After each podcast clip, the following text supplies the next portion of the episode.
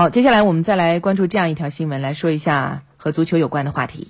嗯，体育啊，足球这是很多球迷心中的一个一根刺啊，你不能动它，你。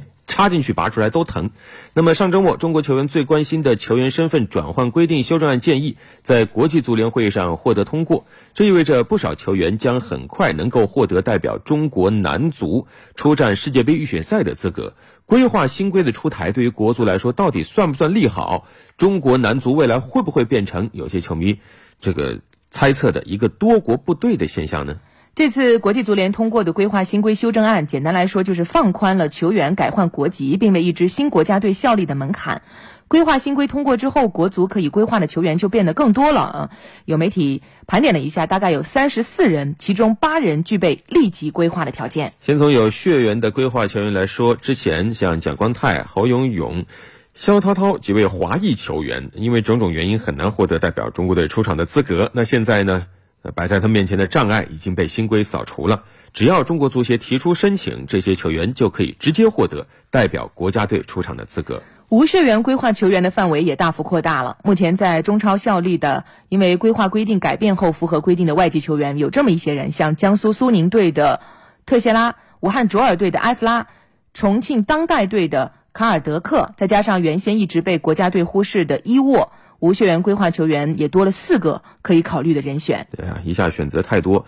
之前埃克森已经成为第一位代表国足出场的无血缘规划球员了，当时也是引发了我们的讨论，我们也密切关注过好几天啊。李可是第一位有血缘的规划球员。除此之外呢，可以代表国家队出场的规划球员还有像洛国富、阿兰、费南多啊。对，所以一下子多了这么多可以规划的球员，那当然也有一些担心，球迷担心国足是不是会变成所谓的多国部队呢？大面积规划球员的到来，接下来，嗯，对于中国足球来说意味着什么？我们来听听央视足球评论员徐阳的观点。外籍球员、入籍球员，对吧？他们的能力，呃，他们的比赛当中的一些呃特点，可能对现在的这个这支中国国家队可能有直接的帮助。包括阿尔克森，是吧？有这种有有这种立竿见影的这种效果。所以我觉得，呃，短时间内入籍球员。是能够帮助中国队可能在弥补个别位置上的一些薄弱的环节，但是长久来看，肯定我们还是需要通过我们自己的青训体系的培养，通过我们自己的这个人才的这种储备，有更多球员的这个涌现，才能是真正解决中国足球的这种发展一个原因吧。